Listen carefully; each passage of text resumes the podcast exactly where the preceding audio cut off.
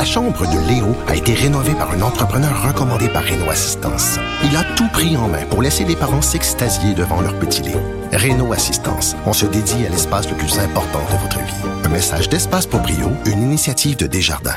Protégez vos dépôts, c'est notre but. La SADC protège vos dépôts dans les institutions fédérales, comme les banques. L'AMF les protège dans les institutions provinciales, comme les caisses. Oh, quel arrêt! Découvrez ce qui est protégé à vos dépôts sont protégés.ca.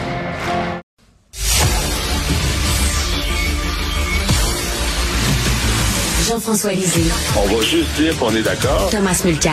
Je te donne 100% raison. La rencontre. C'est vraiment une gaffe majeure. Tu viens de changer de position. Ce qui est bon pour Pitou est bon pour Minou. La rencontre. Lisée. Mulcair. Alors, messieurs, il y a quelques jours, nous avons euh, évoqué euh, le possible euh, retour en politique de Jean Charest à la barre du Parti conservateur du Canada. Thomas ne le croyait pas vraiment, n'y croyait pas en disant il est tellement bien payé au CN, je sais pas pourquoi il ferait ce saut-là. Jean-François dit hein, Thomas, tu sous-estimes la force du virus de la politique. Alors, Jean-François, je pense qu'il n'a pas eu son vaccin contre le virus de la politique, Jean Charest, et ça le fatigue encore. Hein? Oui, c'est ça. Bon, euh, c'est pas encore certain qu'il va y aller, mais c'est certain qu'il y pense. C'est certain qu'il regarde si euh, des conditions euh, de succès pourraient être réunies. Là, ça fait quand même plus d'une semaine qu'il prend les appels, il, il juge ses soutiens. évidemment, la différence avec la dernière fois, c'est que les membres du caucus québécois du Parti conservateur sont très favorables à sa candidature. Ça, c'est un élément important. La dernière fois aussi, il avait été un peu meurtri du fait que Brian Mulroney, euh, qui était son, son, parrain politique hmm. depuis le début, euh, avait hésité à l'appuyer et finalement lui avait préféré euh, Peter McKay. Et ça, ça l'avait beaucoup désorganisé évidemment, euh, on sait que euh, Stephen Harper était opposé à, sa venue, puis elle lui avait fait savoir, mais il y avait eu une conversation. Mais ça, ça fait partie du jeu. C'est un obstacle dont il sait qu'il devra le, franchir. Euh, donc, c'est encore possible qu'il décide de pas y aller. Tu sais, la dernière fois, il avait même enregistré la vidéo qui, qui ben allait euh, ben qui, allait montrer. Hein? Euh, donc, il était assez euh, assez avancé, puis il a décidé de pas le faire. Il avait fait des sondages aussi, c'est ce qu'il est en train d'en faire maintenant. et là, il essaie de voir ben, combien de, de, personnes vont représenter sa sa vision, c'est-à-dire sa, sa, sa est-ce qu'il va y avoir plusieurs autres candidats? Bon, alors, Mark Mulroney, dont euh, Tom nous parlait, euh, a décidé de ne pas se présenter. Euh, Caroline Mulroney, c'est non. Peter McKay avait indiqué par un texte que ça l'intéressait, mais pour l'instant, on n'a pas de certitude. Donc, ça se peut que Charest soit le seul représentant du courant progressiste conservateur, ce qui lui permettrait de fédérer ceux qui veulent aller dans cette direction-là. Encore là, c'est pas dans la poche, mais euh, il fouille dans ses poches. Il fouille. Thomas, est-ce que tu es prêt à, miser, à gager une bouteille de vin avec Jean-François là-dessus? Ben, écoute, il faut, il faut d'abord qu'on règle le problème de oui ou non, on va avoir une commission d'enquête sur la pandémie. Ça, celle-là est en vigueur jusqu'à la fin du printemps, puis après, on peut se relancer. Sinon, c'est du quai ou double. Mais euh, je vais revenir à la CN pour, pour oui, pour, l'aspect qu'on a donné tantôt, euh, c'est-à-dire que juste ça, parce qu'il fait plein d'autres choses, il est dans un grand cabinet d'avocats, et ainsi de suite, euh, ça c'est 400 000 par année.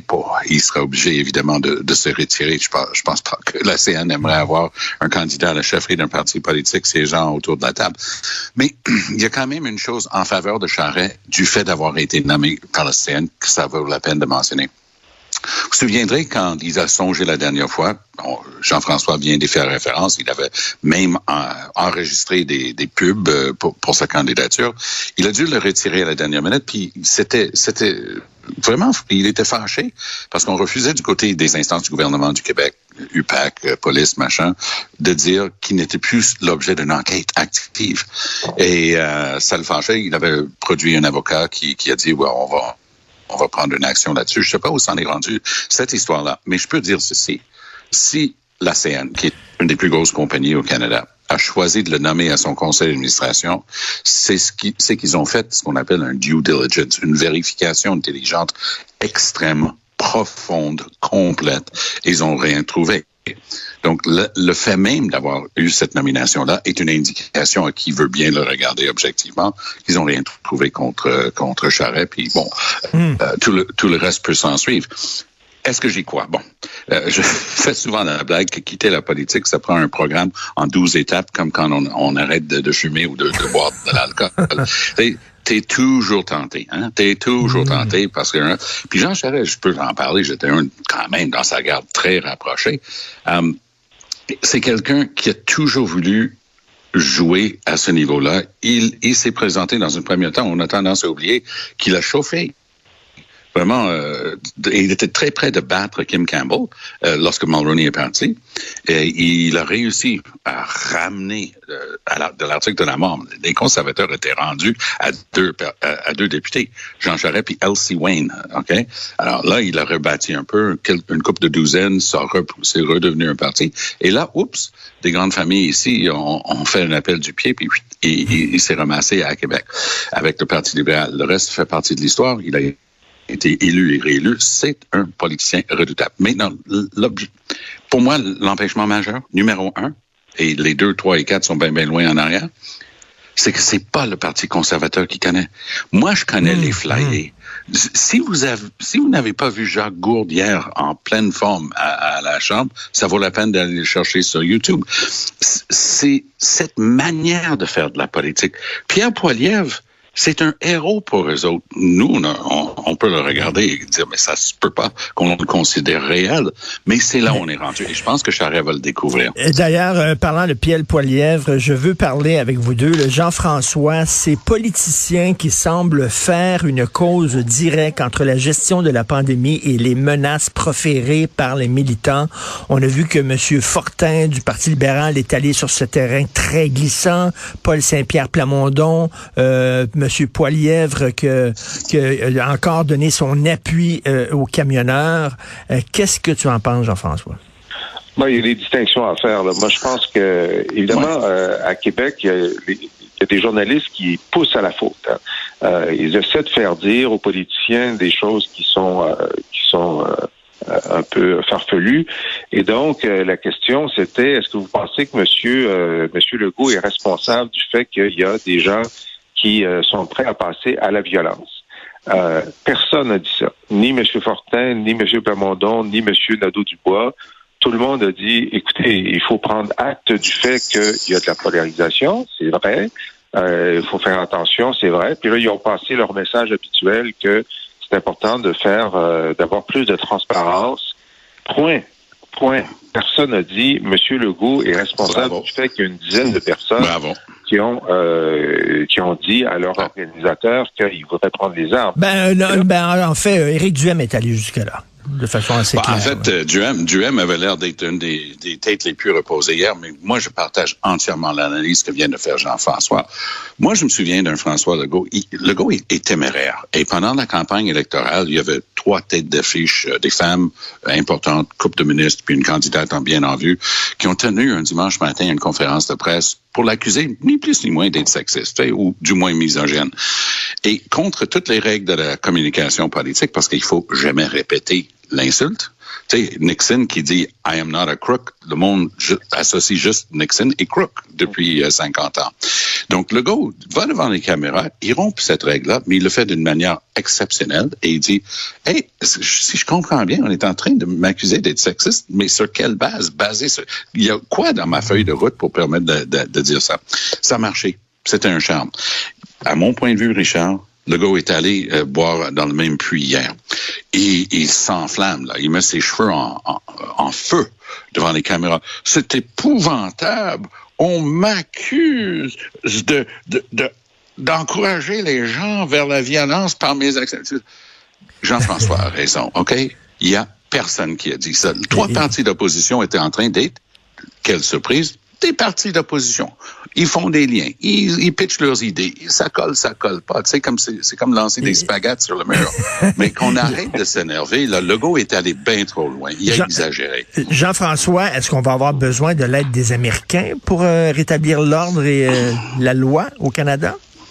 Ben, moi, euh, écoutez, dans, dans cette, euh, ce festival de la faiblesse euh, et de, de, de Bravo. l'application, euh, on est rendu au point où, bon, euh, si M. Trudeau finalement commence à bouger, si M. Ford commence à bouger, c'est bien. Mais là, on dirait qu'il commence à bouger seulement parce que les Américains leur demandent. C'est peut-être pas le cas, mais c'est ce que ça donne comme impression. Évidemment, moi, j'aimerais ça être à la prochaine rencontre du G7 quand euh, Biden, Macron et peut-être d'autres vont dire à Trudeau, toi puis tes maudits camions, si tu avais arrêté ça dans les 24 heures, Mhm. on n'aurait pas eu chez nous. Euh, et là, effectivement, euh, quand, quand c'est la Maison Blanche qui dit, puis la, la gouverneure du Michigan euh, qui disait hier, je vous dirai pas comment faire, mais réglez votre problème. C'est sur votre pont, ça vous appartient, c'est votre responsabilité. Euh, on a l'air des vraiment, on a l'air des faibles. Ben Euh, on- on, va se faire, on va se faire euh, sortir de l'OTAN si ça continue. Écoute, euh, hier, le National Post avait une caricature à la une qui était suave. Et Cette fameuse échange avec un journaliste de Pierre Trudeau en 1970. Just how far will you go, Mr. Trudeau, in suspending rights? Vous- êtes prêt à aller jusqu'où à suspendre les droits et libertés? La fameuse réponse de Trudeau père, me. Just watch me. C'était la même question d'un seul journaliste en dehors de la maison de Trudeau, puis le Just watch me est venu de l'intérieur de la maison. Il était caché en dedans. Et, c'était un peu le- la même idée que, que Chapelot aujourd'hui. Écoute, c'est rendu gênant, mais apparemment, Gretchen Whitmer hier a dit ça suffit les conneries. Et là, Ford refuse de rencontrer Trudeau et ses équipes. C'est extraordinaire. Il refuse de, participer aux rencontres tripartites. Tu dis non, on se parle de temps en temps par téléphone, tout va bien. Ford veut pas fâcher les camionneurs, c'est sa base. Il est en élection dans un couple de mois. Et regarde, Ford fera rien pour les frustrer. Mais là, l'in- l'information que j'ai eue de deux sources différentes, c'est que tout le monde pensait moi compris, qu'on allait commencer à Ottawa. Ils sont pas capables. Le, le- le chef de police est complètement dépassé. Il sait absolument pas ce qu'il fait. Donc, ils vont commencer avec le pont parce que les Américains les ont ordonnés Ben de oui. commencer avec le pont. Donc, ils vont faire ce qu'ils auraient dû faire depuis le début. Ils vont saisir les camions. Puis, grand mal leur arri- va leur arriver parce que si jamais ils les remorquent du côté des États, ils verront jamais plus le camion. Ça va être pogné dans des procédures judiciaires pendant des années. Alors, fin de la récréation, ça suffit les bêtises. Et puis le, le gouvernement va enfin, enfin commencer à agir. C'est une stratégie de gestion de Trudeau de rien faire. 24, 24 Sussex Drive, le- le- la résidence, il sait pas quoi en faire, il le laisse le tomber en ruine. Les avions de chasse, on n'est pas capable de, de décider. Il achète des minounes en Australie qui sont même pas euh, dignes, dignes, des, des avions de chasse. Ça, c'est quand il sait pas quoi faire, il fait rien. Oui, oui. Mais là, les, les projecteurs du monde entier sont braqués sur lui et sur le Canada. Quel- Et ça nous fait tellement honte. Ah oui, c'est épouvantable. Une honte nationale, quelque chose me dit, on va avoir beaucoup de choses à discuter euh, lundi. Bon week-end, bien mérité, bon, messieurs. et à vous bon, deux. vendredi. Ah oui, bon, on en a besoin. Bon vendredi à vous deux. Salut. Salut, bye. Si vous voulez lire les textes de Jean-François Lisée qui commente l'actualité, écoutez son excellent balado auquel je suis abonné. Euh, il commente l'actualité, il fait aussi des cours d'histoire sur le Québec très intéressants. C'est la boîte à